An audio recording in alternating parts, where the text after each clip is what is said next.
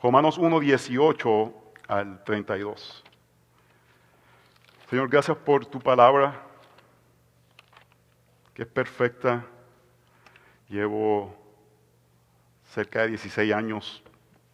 Lo más que hago es estudiar tu palabra y no dejo de sorprenderme de la perfección que es aquello que tú has revelado para darnos salvación y mostrarnos la gloria de tu Hijo y transformarnos.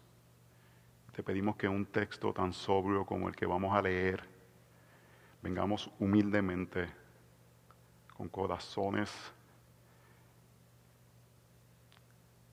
que reconocen la realidad que eh, la profundidad del problema de nuestro pecado es mayor que el que muchas veces reconocemos y que solamente Cristo, el Hijo de Dios, completamente Dios, completamente hombre, es el que puede lidiar con este abismo que hay dentro de nosotros. Y te pedimos en tu misericordia que tu palabra por medio de este texto, al ser proclamada, abra nuestros corazones para entender cuán profundo es nuestro problema, pero para que esto nos lleve a reconocer cuán grande es tu salvación. Que esto nos haga abrazar con mayor pasión la realidad de que Cristo salva a pecadores y que por su gracia nos ha salvado. Si alguien medio nuestro puede ser alguien que la primera vez que viene a una iglesia, o puede ser alguien que nació en una iglesia, no ve esta realidad, abre sus ojos hoy, Señor, para que puedan disfrutar de la profundidad de tu amor. En el nombre de Jesús oramos. Amén. Y amén. Romanos 1, 18 al 32. En el año 2010, Garrett McNamara, un surfista de ola grande llegó al poblado de Nazaret, en la costa de Portugal, en la búsqueda de la ballena blanca del deporte de surf, la ola de 100 pies de altura. Nazaret es un pequeño pueblo que en el verano se vuelve activo por sus playas, pero adormece en el invierno. Un aficionado al deporte local le había escrito por algunos años a McNamara para que hiciera el viaje exploratorio al área para considerar el oleaje invernal de la playa de Norte. McNamara llegó al faro justo al costado de la playa de Norte, el lugar donde estos monstruos se forman en la temporada de invierno.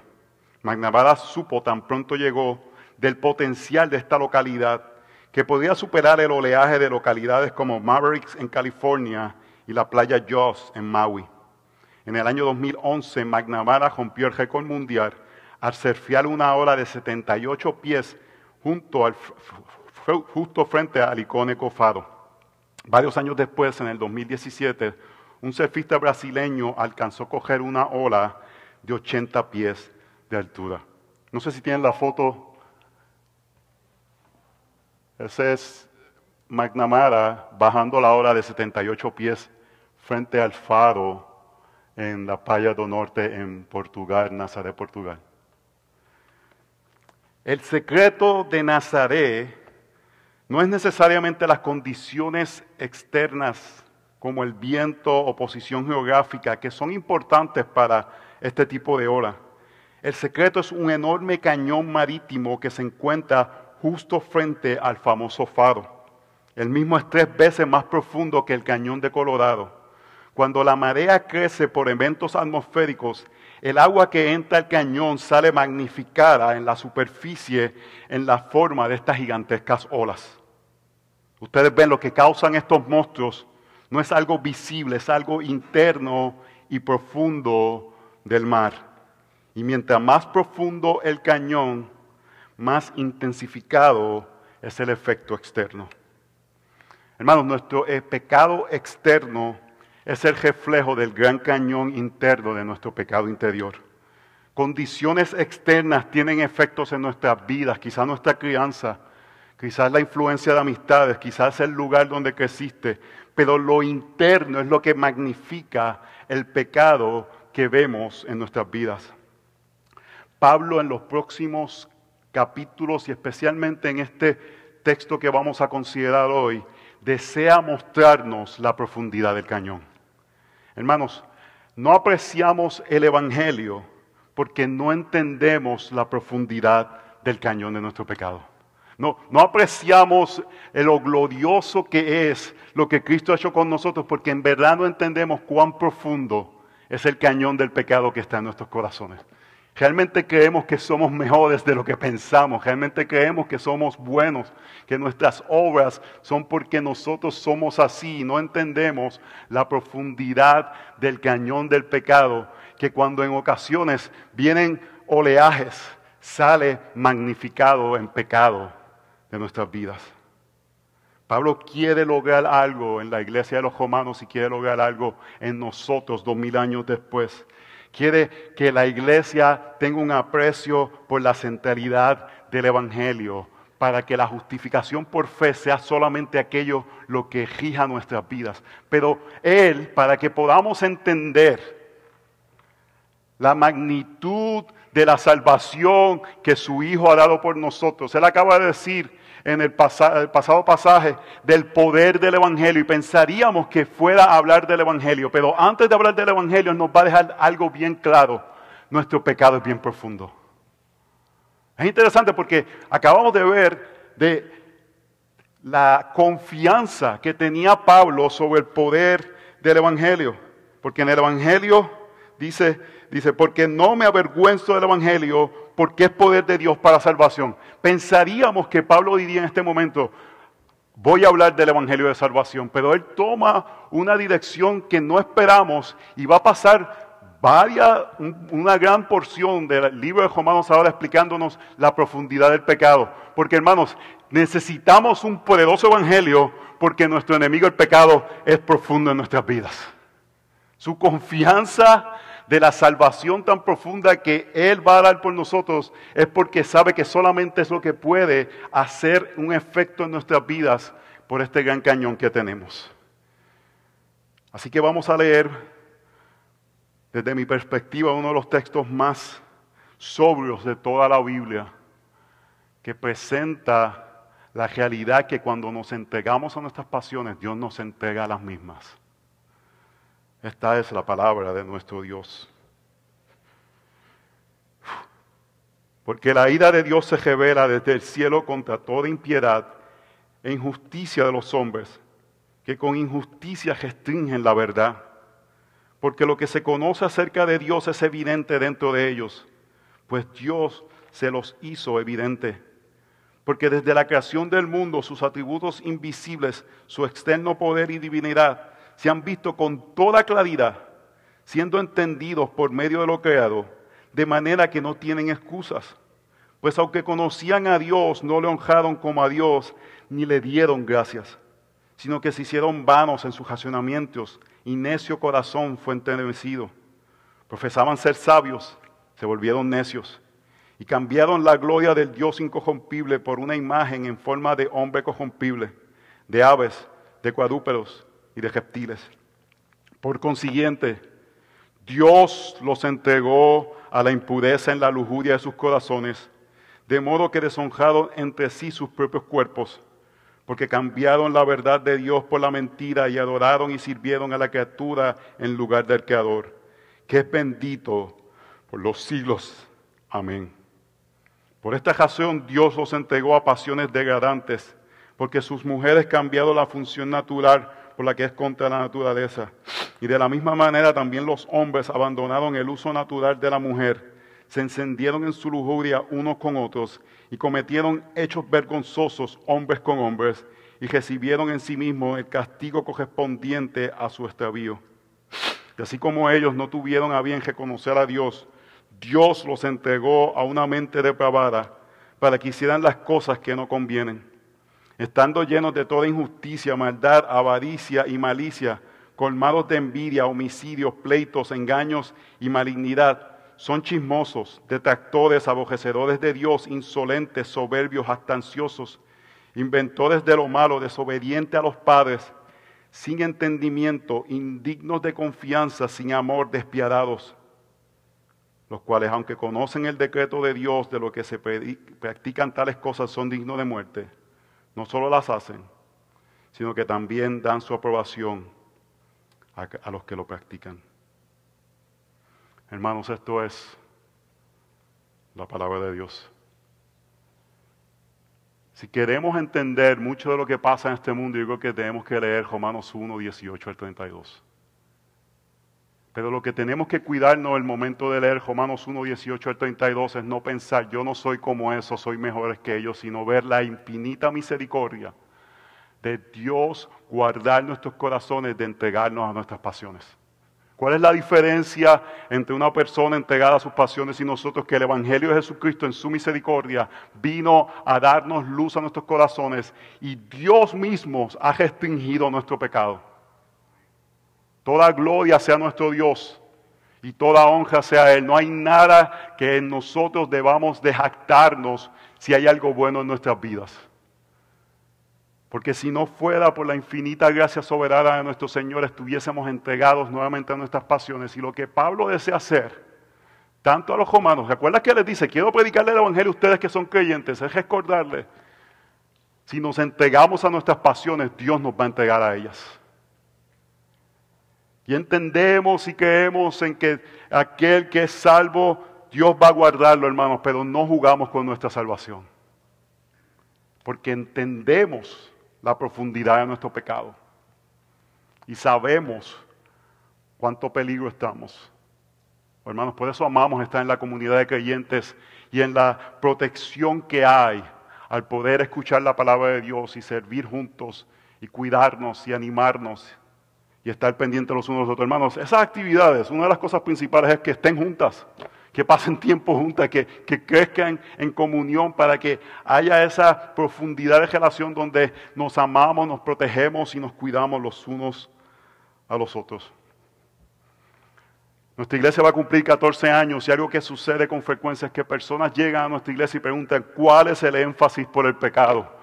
¿Por qué se habla tanto del pecado? ¿Cuándo vamos a hablar de la vida abundante? ¿Cuándo vamos a hablar de que si me porto bien Dios me va a dar muchas cosas buenas, hermanos?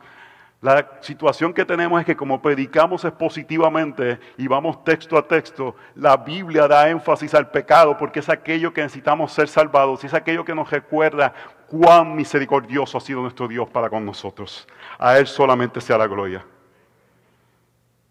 El peor estado del ser humano, voy a repetir eso hermanos para que lo entienda, el peor estado del ser humano es que sea entregado a sus pasiones.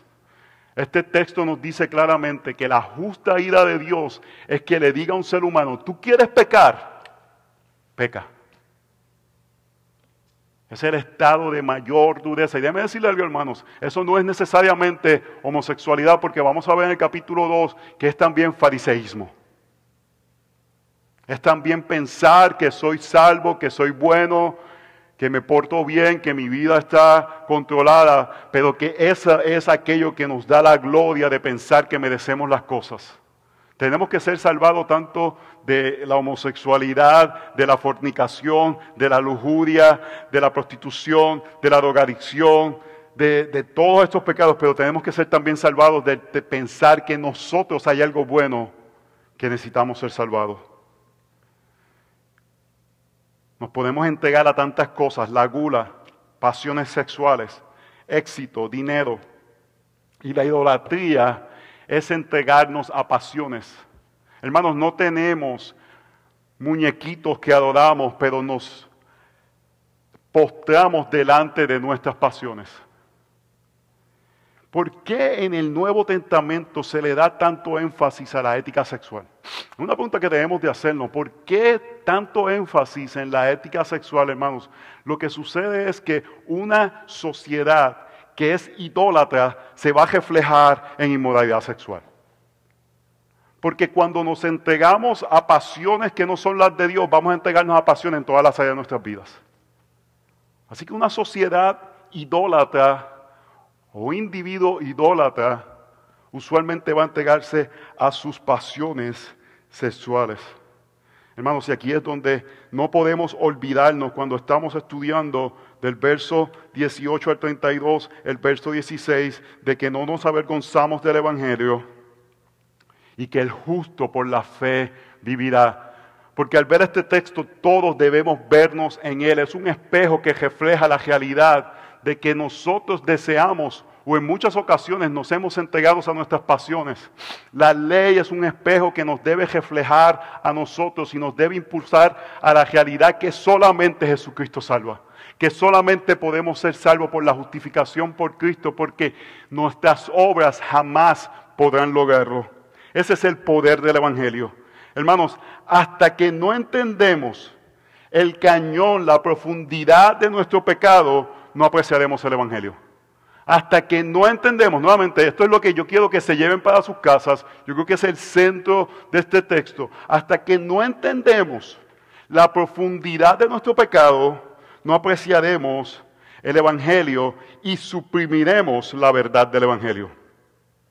El punto es este, hermano, si nos entregamos a mentiras, seremos entregados a nuestras pasiones. Voy a repetir, si nos entregamos a mentiras, seremos entregados a nuestras pasiones. Punto número uno, la ira de Dios revelada.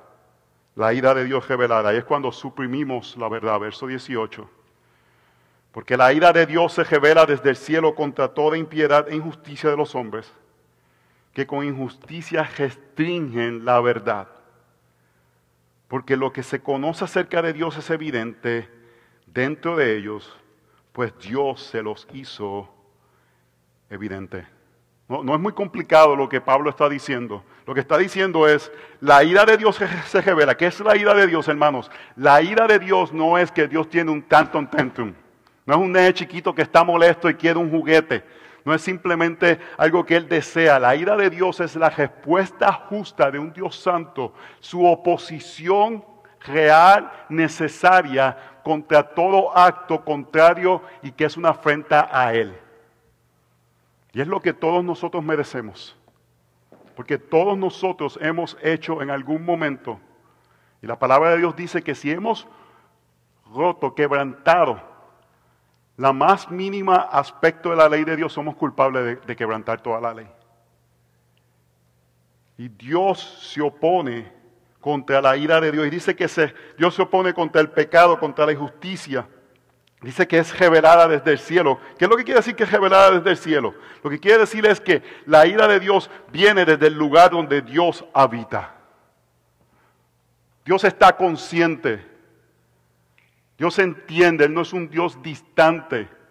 Es un Dios presente. Una de las cosas que constantemente, hermano, yo me estoy repitiendo en mi vida es Dios me está viendo. Dios me está viendo. Yo vivo ante la presencia de Dios. Estoy solo, pero Dios me está viendo. Cuando me monto un avión y voy a, diferentes países, yo estoy constantemente texteándole a Katy. Me estoy moviendo aquí, estoy yendo acá. Katy puede ver en Find My Phone donde yo estoy. Pero hermanos, donde está eh, el cuidado está la trampa. Al final del día yo lo que me estoy repitiendo constantemente es Dios me está viendo, Dios me está viendo. Estoy ante la presencia de Dios. Porque aunque Él está en el cielo, Dios está consciente. Y su ira se revela contra toda impiedad e injusticia de los hombres. Y la razón es que hay impiedad. ¿Por qué hay impiedad e injusticia? Se podríamos decir contra todo pecado de los hombres. Ese aspecto que dice impiedad e injusticia, lo que pudiéramos decir es contra todo pecado de los hombres. Y lo que está diciendo es que todo pecado de hombre es restringir la verdad de Dios. Es apagar la verdad de Dios, es callar la verdad de Dios. Todos nuestros pecados, hermanos, es decirle a Dios, no te quiero escuchar. Quiero hacer lo que, lo que me place a mí, lo que yo pienso correcto, es hacernos sabios en nuestra propia opinión. ¿Y por qué recibimos la ira de Dios? Y merecemos recibir la ira de Dios. El texto dice porque restringimos la verdad. ¿Y cuál es esa verdad? De que Dios se dio a conocer, es evidente que existe un Dios. Es algo fácil de llegar a esa conclusión. Eso se llama, hermanos, ley natural. No necesitamos revelación especial porque Dios se ha revelado de una forma total al mundo de que existe un Dios. Aquellos que niegan que existe un Dios están suprimiendo la verdad que es evidente para todo el mundo. Necesitamos revelación especial para ser salvos, pero para saber que hay un Dios no necesitamos una revelación especial porque Dios nos los ha dicho en nuestro corazón. La pregunta es, si entendemos que hay un Dios, debemos preguntarnos, ¿quién es ese Dios? ¿Qué demanda de mí? ¿Y cómo puedo tener una buena relación con Él? Y todo eso está en este libro, que Dios ha revelado. Hermanos, y algo que tenemos que tener cuidado aquí es que el mundo que vivimos es completamente opuesto a lo que Dios desea de nosotros y es completamente favorable a aquello que nos va a llevar a reprimir quién es Dios. Si lo que dice aquí es que merecemos la ira de Dios por restringir la verdad y vivimos en un mundo postmodernista que nos dice que no hay verdad, uh hermano, estamos en peligro. Porque constantemente estamos en esta eh, cuerda floja de decir yo tengo la verdad. Yo, yo, sé que Dios dice esto, pero yo tengo la verdad. Le voy a hacer un, hermanos, en un video la semana pasada dijeron que yo soy del CDC o algo así por el estilo. Le voy a dar un ejemplo, yo quiero que me entiendan lo que voy a decir. En esta iglesia, si ustedes se usan máscaras, usen las máscaras, yo creo que pueden ser beneficiosas. Pero cuando comemos o tomamos o aceptamos pequeñas mentiras, dejamos de entender o comprender verdades grandes. Usualmente no vamos a aceptar mentiras grandes, vamos a comenzar a restringir la verdad poco a poco. ¿Y qué nos han dicho? Estas máscaras, tú te pones cualquier pedazo de, tela en la cara y eso te va a proteger. Y después que nos dijeron, bueno, no, si es de, si es de, si es de tela, eso es un adorno. Entonces tienes que ponerte otro tipo. Pero tú puedes proteger al otro si te pones tú la máscara, pero después te dicen, no, no importa, no vas a proteger a nadie, porque el virus es tan pequeño que pasa por cualquiera una de esas telas. El punto es este, hermanos, toda esa información estaba claramente accesible desde el comienzo de la pandemia. Toda esa información. Pero nos dicen algo, estamos temerosos, queremos poner nuestra confianza en algo y aceptamos mentiras. No estoy diciendo, hermano, los que tienen más que no se las quiten, no estoy, no estoy diciendo eso. Yo creo que puede haber un tipo de beneficio si se usan correctamente como están diseñadas. Un punto, si usted se la toca, tiene que botarla. Ah, están diseñadas para que cuando tú te las pones no te las vuelva a tocar. Y te las pones bien puestas, están diseñadas para que, para que son fitted, que tienen que tener un cierto punto en tu cara y después que te la pusiste no te la toques. Porque tan pronto te la tocas, Perdiste el efecto. Si no estás fide correctamente, perdiste el efecto. Entonces, no estoy diciendo que no son favorables, hermano. No, diga, el pastor dice, ah, salgan sin máscara, todos hacen la cara. No estoy diciendo eso. Pero aceptamos mentiras pequeñas nos va a llevar a no considerar o reconocer lo que es verdad. Porque comenzamos a ver más y más y más y más si perdemos un sentido lo que es real. Y vivimos en este mundo ahora que son expertos. Pueden ser cosas que son sentido común y si lo dice un experto tienes que hacerlo. ¿Me entiende lo que le quiero decir? Tenemos que estar conscientes constantemente mirando qué mentira pequeña me quieren vender. Y no somos aquí, estamos con teorías de conspiración. Porque Aceptar teorías de conspiración es aceptar mentiras. Voy a decir otra cosa.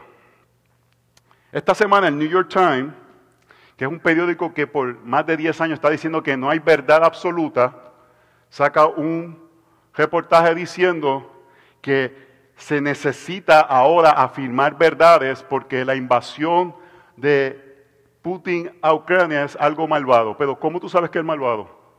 Como tú puedes definir que es malvado. Como tú puedes definir que algo que está hecho es correcto, moral o inmoral. Si el mundo es relativo, tú no puedes hacer eso.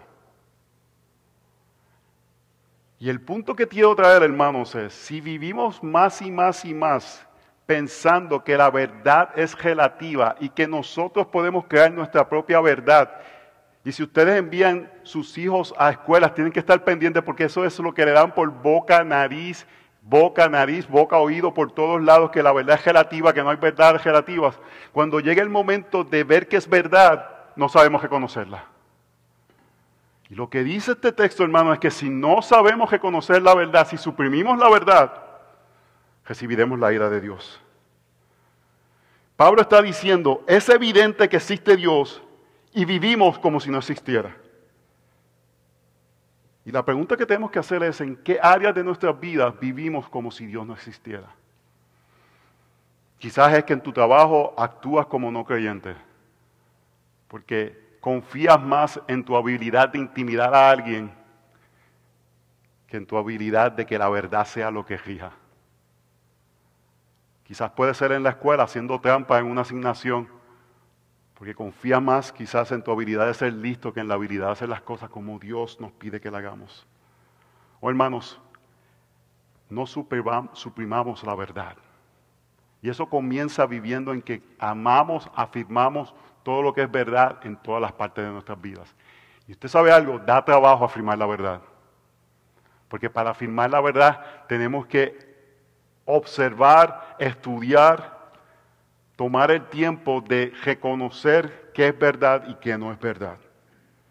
Así que hermano, hasta que no entendemos la profundidad y consecuencias de nuestro pecado, suprimimos la verdad del Evangelio. Punto número dos, ira de Dios ignorada. La ira de Dios ignorada, que es una falta de agradecimiento. Verso 20.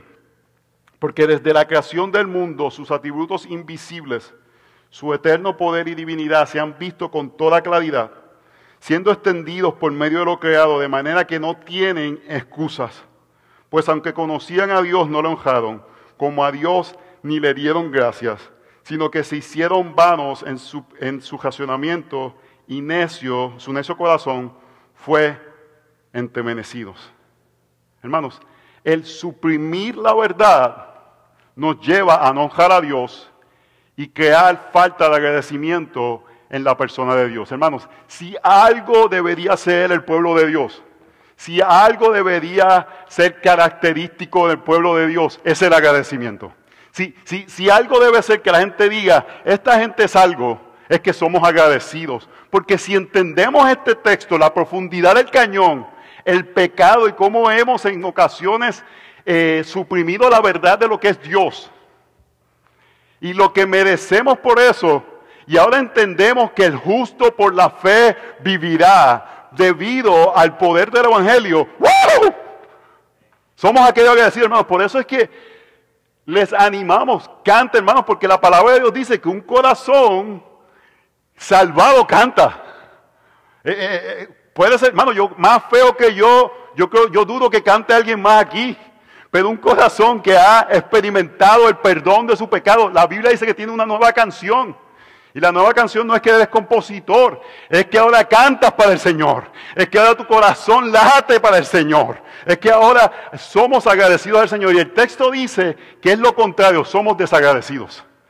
Y nuevamente, hermanos, tenemos que ir de lo pequeño a lo grande. Si podemos suprimir la mentira, empezamos por cosas pequeñas y el agradecimiento empieza por cosas pequeñas. Tenemos que cultivar agradecimiento en todas las áreas de nuestras vidas.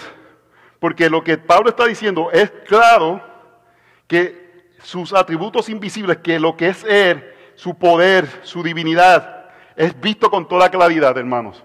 Usted ve la naturaleza y usted dice, Dios existe, hermanos. Usted ve un niño nacer y usted dice, tiene que existir un Dios. Ese es el problema del aborto. Es una supresión tan grande de la, de la creación porque es negar la realidad de lo que es evidente al ver una criatura, hermanos. Usted ve un niño nacer de, de, la concepción de un espermatozoide y un óvulo y sale un niño. Oh, hermanos, si tú no dices gloria hacia el Señor en ese momento, no, no sé qué lo va a hacer. Porque es evidente que existe un Dios ahí.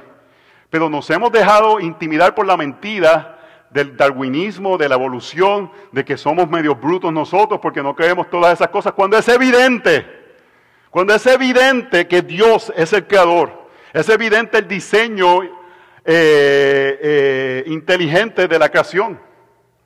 Aquellos que vayan a la universidad, vayan con confianza, porque es evidente. No, no tienes que tener un PhD para ver lo que es evidente, de que Dios ha creado las cosas y por eso debemos preguntarnos, ¿cómo vamos a responder a Él?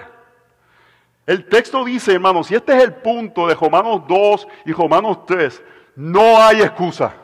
Nadie tiene excusa. Cuando lleguemos al cielo vamos a decir, no, es que José los algunos domingos como que se ponía a decir unas cosas ahí y me extraño y yo no le hacía caso y, y por eso es que no soy, no. No hay excusa, hermanos. Porque Dios se ha revelado. Y nuestra inclinación debe ser, ok, si Dios se ha revelado, quiero saber más y más de su palabra y quiero vivir con un corazón extraordinariamente agradecido. Los domingos no debemos decirle, ten temprano. No, uno puede esperar. No puedo esperar para estar juntos. Que si hay una, unos troces, me voy dos horas más temprano. Que si están los troqueros, no, no, porque yo voy a adorar al Señor junto al pueblo de Dios, porque es evidente que merezco su vida, pero en su misericordia me ha dado su gracia. Y cultivamos agradecimiento. Voy a leer algo que escribí esta semana. Romanos 1 nos dice que una de las mayores formas de idolatría es no darle gracias a Dios por la evidencia que Él es creador y el dador de todo. Un corazón idólatra nunca está satisfecho y no cultiva contentamiento que se refleja en agradecimiento. Al contrario, un corazón no satisfecho crea resentimiento al pensar que mereces cosas que Dios no le da. Todo antievangelio es uno que reclama cosas y no uno que agradece a la gracia inmerecida. El Evangelio de la Prosperidad reclama bienes materiales como si Dios nos mereciera algo. El falso Evangelio de la Justicia Social reclama retribuciones pasadas en lugar de extender gracia y perdón. En el Evangelio tenemos todo lo necesario para cultivar agradecimiento. Merecíamos la ira de Dios y por su gracia hemos sido declarados justos. El justo por la fe vivirá. Gloria sea a Dios, hermanos. ¿Usted sabe qué me preocupa? Estos muchachos de nosotros cabezones. Yo le digo así de cariño, son cabezones, hermanos. Yo fui cabezón cuando era adolescente. Todos somos cabezones de adolescentes. Porque le hemos dado tantas cosas que no saben agradecer. Otra vacación. Ay, Dios mío. Yo quiero quedarme en casa. Vamos a ir a Taco Bell. Yo no como fast food. Los muchachos le hemos dado tanto que los hemos dañado, hermanos. Los hemos dañado. ¿Qué? Voy a decir uno, pero es muy personal, no lo voy a decir. Yo le voy a dar el cajo más viejo que yo tengo a ellos, hermano. Aunque pueda comprar uno más nuevo. Porque tenemos que ayudarles a cultivar un corazón de agradecimiento, porque han vivido con tanta abundancia. Y el problema es que la falta de agradecimiento se va a reflejar en que no vamos a estar asombrados del agradecimiento que debemos tener por la gracia redentora de Dios. Lo cultivamos en lo pequeño el contentamiento. Y vamos a ver que Pablo dice que una de las expresiones principales de Dios entregarnos a su maldad es por medio de las pasiones sexuales. Las, las sociedades que experimentan abundancia de pecados sexuales por la idolatría, porque no tienen que responderle a nadie. Si no existe un Dios, puedo hacer lo que quiera. Hermanos, la pornografía, el uso de la pornografía es falta de contentamiento. Es falta de contentamiento de tu esposa. Así que lo buscas en otro lugar porque no estás contento o satisfecho con lo que Dios te ha provisto. Cuando hay resentimiento en el matrimonio, vemos que no hay intimidad sexual porque debe de cultivarse un tipo de agradecimiento. Y voy a decir algo que va a parecer quizás jocoso, pero yo creo que es real. La viagra de la intimidad sexual en el matrimonio es el agradecimiento. Es el cultivar agradecimiento por la otra persona. Asombro. Y eso solamente, hermanos, por medio del Evangelio. Mira lo que dice, sino que hicieron vanos en sus racionamientos y su necio corazón fue entenebrecido. Lo que está diciendo, hermanos, es que eh, ellos pensaron que tenían la verdad. E, e, ellos pensaron que tenían aquello que es correcto. Es, es regresar al Edén. Es Génesis capítulo 3, donde Satanás le dice, si tomas del árbol vas a poder discernir entre el bien y el mal. Y tú te preguntarías, yo lo he dicho esto otra vez, pero tú dirías, pero no es algo bueno que ellos pudieran saber lo que es bueno y es malo. No, hermano, es que a veces lo, lo pensamos es que ellos iban a pensar, saber lo que era bueno y lo que era malo. Ellos ya sabían, Dios le había dicho lo que era bueno y lo que era malo. Lo que Satanás le estaba diciendo es, ustedes van a poder determinar lo que es bueno y es malo. Ustedes van a tener la, habilidad de determinar qué es lo que van a hacer. Es lo que vivimos ahora. Yo determino el bien y el mal. Divorciarme, yo lo hago si quiero porque está bien. Tener relaciones antes del matrimonio, yo lo determino porque es lo que se siente bien. Y nos entenebrecemos. Y llegamos al punto de pensar que podemos matar un niño en un vientre para el beneficio de nuestras vidas. Hermanos, hasta que no entendemos la profundidad de nuestro pecado, no apreciamos el Evangelio. Porque profesamos ser sabios, se volvieron necios y cambiaron la gloria de Dios incorrompible por una imagen de forma de hombre corrompible, de aves, cuadrúperos y de reptiles. Cuando no somos agradecidos por Dios, se refleja en que nosotros determinamos qué es la verdad y nos creemos que estamos en control de nuestras vidas. Hermanos, si entendemos lo profundo del cañón del pecado en nuestras vidas, vamos a estar constantemente corriendo hacia Dios para que nos revele su gracia porque entendemos que fácilmente podemos nosotros decir yo determino la verdad. Nos hacemos expertos en este libro porque entendemos que rápidamente nosotros podemos decir yo soy el que voy a controlar esto.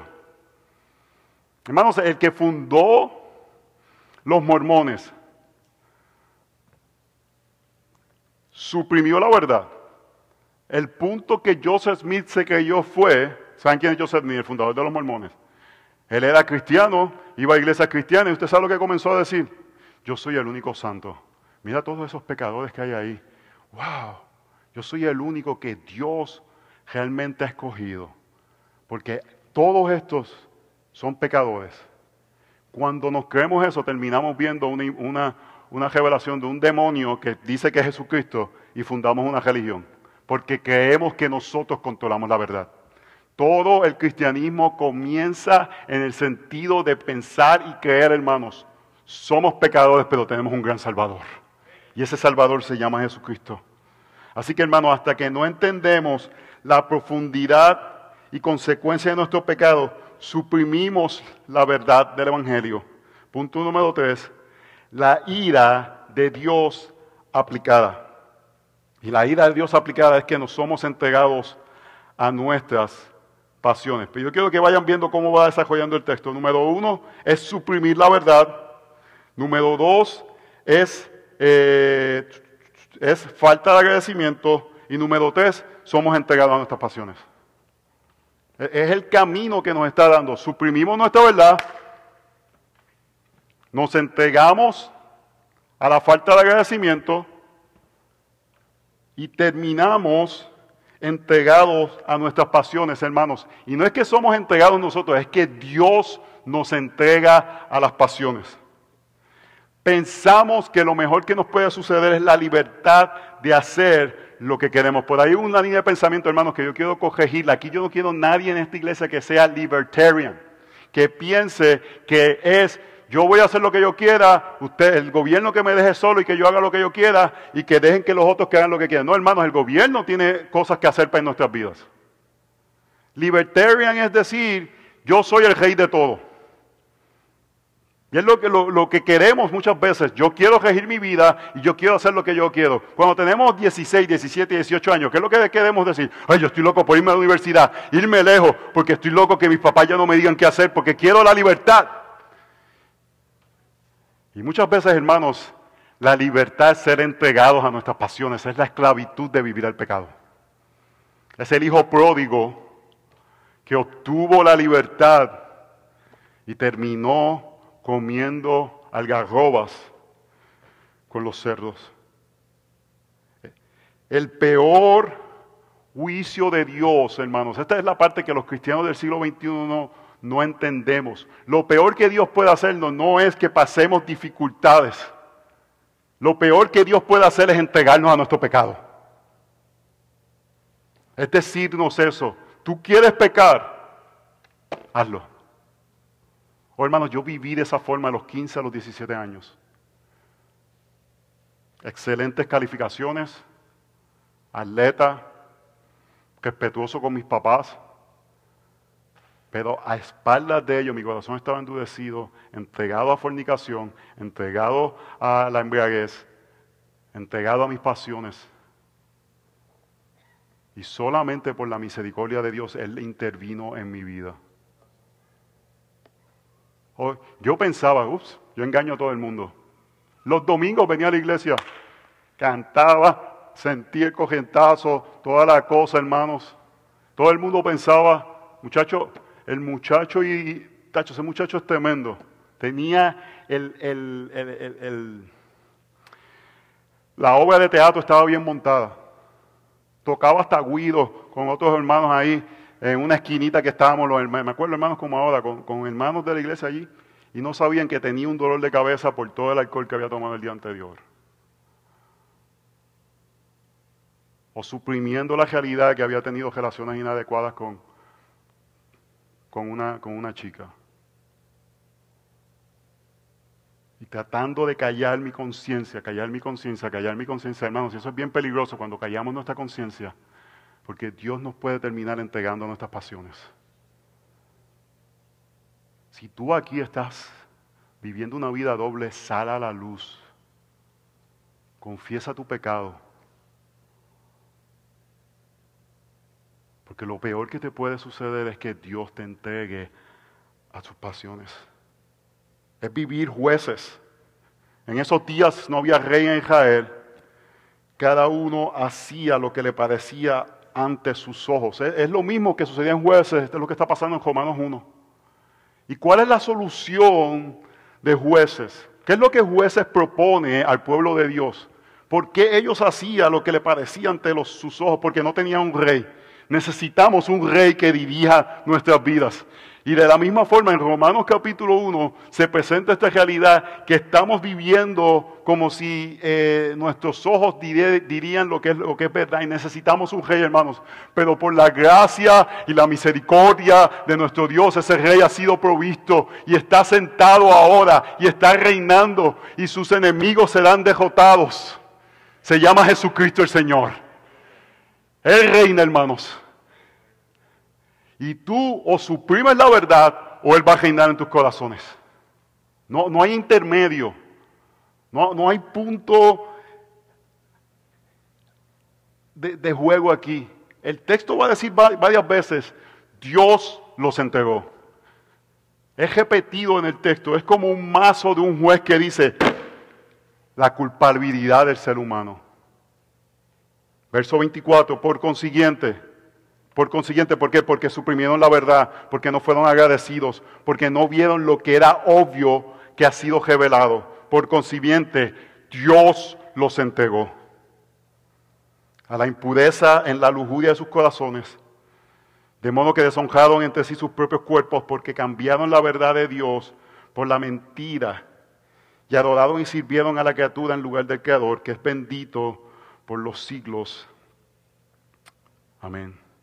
Cambiaron la verdad por la mentira. Esta es la mentira. Esto no le hace daño a nadie. Esto eh, eh, es un pecado personal. Nadie es dañado en esto. Somos dos adultos consintiendo. Hermanos, lo que dice el texto es que cualquier acto contrario a la palabra de Dios es una afrenta contra Dios y es idolatría. Y puede ser entregado a tus pasiones donde abunda la idolatría, abunda la inmoralidad sexual. Es el punto que está trayendo aquí el texto. Negaron a Dios, adoraron a criaturas y no al Creador, y por eso Dios los entregó a su lujuria. Pensamos que a veces, hermano, a veces hay creyentes que, ven que si, ¿cómo se llamaba el de Playboy? Hugh Hefner. El, que, el que era el fundador de Playboy, Hugh Hefner, ¿verdad? Así que se llamaba. Nadie, dice porque, pero no, voy a molestar a nadie, pero Hugh Hefner, el, creador de Playboy, que tenía el Playboy Mansion, que iban las conejitas allá, que son las orgías. Y a veces hay creyentes que yo dentro dicen, gracias a Dios que Dios me salvó, pero ese tipo la tiene bastante bien. No, hermanos, eso es la ira de Dios. Dios lo entregó a sus pasiones. Un hombre de 90 años que estaba decrépito, cayéndose en pedazos. Mira cómo es eso. Y muchachita joven yendo ahí. Eso es, es, es que negamos la realidad de la verdad de las escrituras.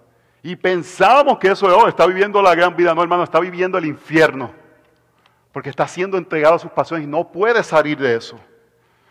Por esta razón Dios, verso 26, por esta razón Dios los entregó nuevamente a pasiones degradantes, porque sus mujeres cambiaron la función natural por la que es contra la naturaleza, y de la misma manera también los hombres abandonaron el uso natural de la mujer, se encendieron en su lujuria, unos con otros, cometiendo hechos vergonzosos, hombres con hombres, y recibiendo asimismo el castigo correspondiente a su extravío. Hermanos, lo que el texto está diciendo es, no es que la homosexualidad es un pecado que te va a llevar más al infierno que la fornicación. Lo que está diciendo es el punto de la entrega a tu lujuria cuando haces algo contrario al diseño de Dios. Cuando se juntan hombres con hombres y mujeres con mujeres. Es tan contrario al diseño de Dios Oh hermanos, aquellos que pueden disfrutar de la bendición del sexo dentro del matrimonio, saludablemente, es algo glorioso, es algo que Dios ha hecho para el disfrute de la pareja y es algo, hermanos, que trae tanta bendición y tanta ¡wow! gloria a Dios. Pero la mente se degrada tanto que la gente piensa, no, esto, tengo que seguir tratando, estoy aburrido, tengo que buscar otras cosas. Te aburres, ¿tú sabes por qué? Porque suprimes la verdad, no estás agradecido por lo que tienes y te degradas. Oh, hermanos, la Biblia dice que lo contrario a esto es el matrimonio. Lo contrario de Romanos 1, 26 al 27 es el diseño del matrimonio, donde el hombre y la mujer reflejan la relación de Cristo y la iglesia. La homosexualidad es el antievangelio. El adulterio, la fornicación es el antievangelio porque es yo voy a utilizarte para mi satisfacción en lugar de que me voy a entregar para que tú seas satisfecho.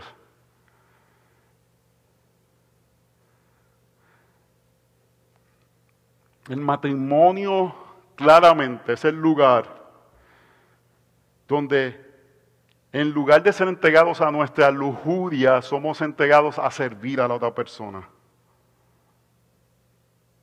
Hermanos, no hagamos o no aceptemos la mentira de Satanás de que porque se presenta el sexo como algo tan perverso, lo suprimimos, aceptamos tanto esa verdad que suprimimos la realidad del, gozo y el, el, reflejo de la gloria de Dios que debe haber dentro de un matrimonio al disfrutar la sexualidad en el mismo. Es un acto glorioso donde ambos deben de disfrutar la, bendición de poder reflejar que se puede estar desnudo sin estar avergonzados. Y es darle reverso a lo que Satanás ha querido robar. Una de las formas que yo creo que principalmente podemos dar gloria a Dios en esta tierra, creo que estamos casados, es disfrutando la realidad de la intimidad que se, se practica de una forma contraria o diferente a como el mundo la practica donde no tenemos intimidad simplemente para satisfacernos, donde no somos simplemente como animales que los hombres estamos ahí como que no podemos más y tiene que ser algo como que para, para soltar una, sino que es la realidad de que yo quiero, a mí no me importa satisfacerme, sino quiero satisfacerte a ti. Primera Corintios 7 dice que el marido cumpla su deber para con su mujer, e igualmente la mujer lo cumpla con el marido. La mujer no tiene autoridad sobre su propio cuerpo, sino el marido, y asimismo el marido no tiene autoridad sobre su propio cuerpo, sino la mujer. No os privéis el uno del otro, excepto de común acuerdo.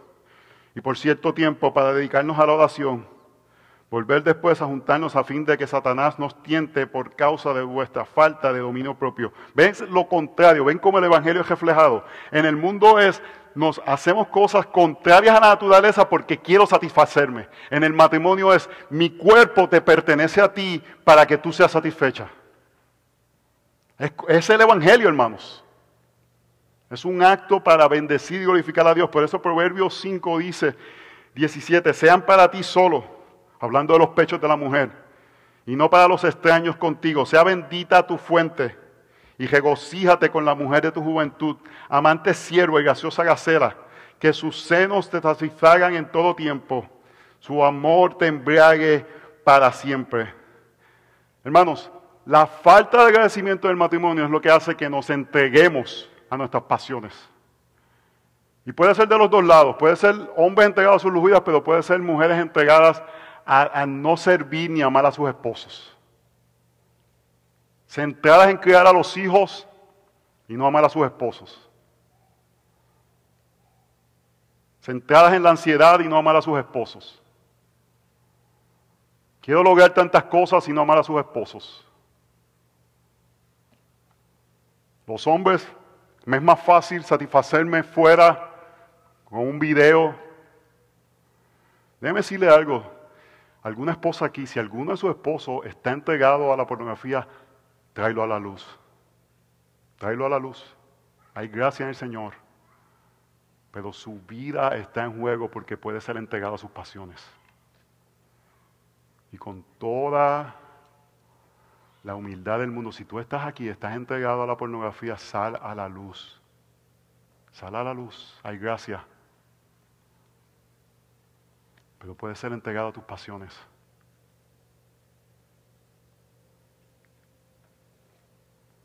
Verso 28. Y así como ellos no tuvieron bien reconocer a Dios, Dios los entregó una mente depravada para que hicieran las cosas que no convienen. Hermanos, son depravaciones. Lo que pensamos que es los fuegos artificiales de Hollywood son depravaciones cuando podemos disfrutar la gloria de la bendición de tener una compañera y un compañero cercano. Y quizás algunos de ustedes han sido dañados por otras relaciones. Quizás en la juventud se entregaron a sus pasiones, quizás fueron abusados sexualmente o, o experimentaron aspectos del pecado de otras personas en sus vidas, para eso también el Evangelio hay gracia y liberación y restauración y poder experimentar el gozo de poder reflejar la bendición del Evangelio por medio del matrimonio y la intimidad. Hermanos, algo que quiero decir con mucho temor de Dios a los padres, si lo que dice aquí de la depravación, que somos entregados a eso. Y la facilidad que hay para poder accesar material que nos puede hacer esclavos. Yo esperaría que una de las prioridades principales de padres, de adolescentes, sea cuidarlos de esa depravación.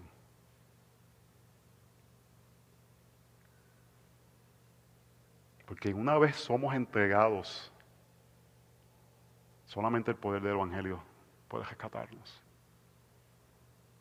Y este salón está lleno de personas que han experimentado la restauración de ser restaurados de, A mí no me gusta usar la palabra vicios porque es una palabra de la esclavitud de la pornografía. Un vicio es una palabra que piensa que no es culpa tuya. No son vicios, hermanos, son esclavitudes. Incluyendo este servidor. Y hay esperanza, pero si podemos ayudarles a no tener que tener ese dolor de cabeza, no le demos un celular irresponsablemente. El problema no es el celular, hermanos. Si se lo vas a dar, más vale que tú hagas el trabajo de cuidar a tu hijo. No le demos simplemente acceso a computadoras porque queremos que se gradúen. Mejor que vendan hot dog si no vas a hacer el trabajo de velarlos. Porque este texto nos dice que la profundidad del cañón del pecado es tan profundo que podemos ser entregados fácilmente. Así que como ellos no tuvieron bien reconocer a Dios, Dios os entregó una mente depravada para que hicieran las cosas que no convienen. estando llenos de toda injusticia, maldad, avaricia y malicia, colmados de envidia, homicidios, pleitos, engaños y malignidad. Son chismosos, detractores, aborrecedores de Dios, insolentes, soberbios, actanciosos, inventores de lo malo, desobedientes a los padres y sin entendimiento, indignos de confianza, sin amor, despiadados. Básicamente ahí, hermanos, vemos un resumen de los diez mandamientos. Los cuales, aunque conocen el decreto de Dios, que los practican tales cosas son dignos de muerte, no solo los que los hacen, sino que también dan su aprobación a los que los practican. Por eso es que un político no puede decir, yo estoy en contra del aborto personalmente, pero políticamente le doy la opción a la persona, porque es decir esto, doy la aprobación a los que los practican. No hay excusa, hermanos. Y nosotros tenemos que velar qué cosas aprobamos de la cultura inconscientemente o conscientemente. ¿Qué cosa decimos? Está bien que lo hagan. Tenemos que velar las cosas que vemos en la televisión, las cosas que nos reímos, las cosas que aprobamos, los artistas que elevamos. Porque al aprobar sus conductas, estamos nosotros diciendo que están bien haciéndolas.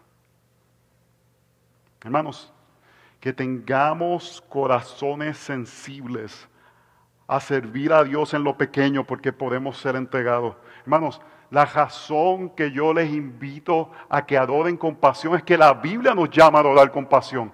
Y esa dureza de corazón, de estar como si estuviésemos frente a nada, se puede reflejar en ser entregados a nuestras pasiones. Estamos parados así como estamos frente al Dios creador del universo.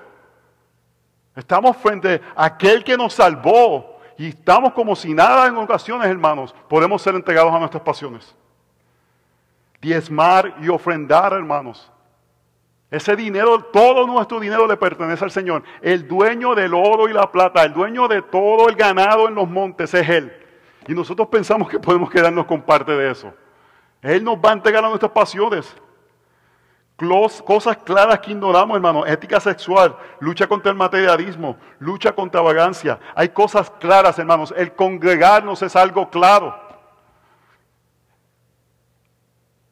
No, que él tiene que estudiar por un examen que tiene mañana y eh, tenía que hacer un montón de cosas en la semana y tenía que jugar baloncesto, tenía que jugar esto y el domingo se va a quedar en la casa para estudiar en el examen. Y después nos preguntamos por qué no le sirven al Señor. Porque es fácil ser entregados a nuestras pasiones cuando fallamos en lo que es claro. Los pastores no deben estar diciéndole que congregarse los domingos es un mandato del Señor, porque es algo claro, no es complicado. La Biblia lo, presenta claramente. Si no llega la NBA, no llegó la NBA. La mayoría de nosotros somos hispanos, medimos menos de seis pies, así que las posibilidades son muy pocas. Dios nos puede entregar. Oh hermanos, que, eso sea algo que traiga el temor de Dios a nuestros corazones, pero que eso nos lleve a recordar, el que podemos ser entregados tan fácilmente nos lleva a recordar que el justo por la fe vivirá. Y que Él nos ha dado una gran salvación. Hermanos, cuando ahora salgamos y vayamos al auditorio, es una aplicación de este texto. Es una aplicación de esta verdad de que Dios toma a muchachitos que han nacido en la iglesia que se han portado bien toda su vida, pero usted sabe lo que eran, viles pecadores, que deseaban sus propios deseos, que deseaban sus propias pasiones, y el Señor en su misericordia abre sus ojos a ver la gloria de Jesús y poder decir, yo quiero morir para salir vivo por la gloria del Evangelio, hermanos. Que vivamos diariamente como si fuéramos bautizados por la mañana y recordamos, he muerto porque ahora vive Cristo en mí. Y que por la gloria del Evangelio, hermanos, entendemos cuán profundo es el cañón. Oh, hermanos, vimos la ola de 80 pies, hermano. El pecado es algo mayor. Es algo que, que, si, que si no estamos pendientes del pecado, hermanos, nos puede llevar y arrastrar. Es interesante, hay un documental que estoy viendo de estas olas. Y esa gente cuando sale, eso, ellos, eso no son olas que tú vas nadando. Tú no puedes ir nadando a esas olas. Tienes que ir en jet Y en el jet te tiran a la ola. Y es una cosa que ellos están como si estuviesen en la guerra, porque no es que viene una ola y ay, eso es ola tras ola tras ola. Y ellos están allí porque saben que cuando esa agua se está moviendo, su vida está en peligro, hermanos. La ola del pecado está vez tras vez tras vez. Si no estamos pendientes, una de esas nos, va a tomar y nos va a tumbar. Yo no sé si usted le ha pasado, a mí me ha pasado. Una olita de tres pies a veces y uno está ahí que uno parece que se va a morir. Y uno sale ahí, una vez yo estaba en Cancún y me cogí una ola allí, yo estaba allí que no sabía ni qué hacer. Y uno no, sabe si está para arriba, para abajo, para atrás, para el lado, una olita de tres pies. El pecado es mucho más profundo, hermanos. Por eso vivimos constantemente pensando, ¿dónde estoy suprimiendo la verdad? Cultivando agradecimiento constante por lo que el Señor ha hecho, hermanos. Los domingos venimos, ¡Wow! Llegó el domingo. El Señor me salvó y puedo adorar con su pueblo. Porque si no vamos a ser entregados. Pero Dios entregó a su Hijo. Y lo entregó a su vida total en la cruz del Calvario. Para que tú y yo podamos ser libres. El justo por la fe vivida. Señor, te damos gracias por tu misericordia que al celebrar estos bautismos podamos ver la gran realidad de tu salvación. Cuídanos de pensar, claro, si estas nenas las conocemos, son buenas, son muchachitas godly. No, hermanos, la palabra dice que todos suprimimos la verdad solamente porque Cristo ve nuestros ojos. Así que celebramos, celebramos con gozo que estaban muertos y ahora están vivos. Que Dios ha levantado y no las entregó a sus pasiones. Y oramos por aquellos que quizás todavía están ciegos, que tú abras sus ojos. En el nombre de Jesús oramos. Amén. Amén.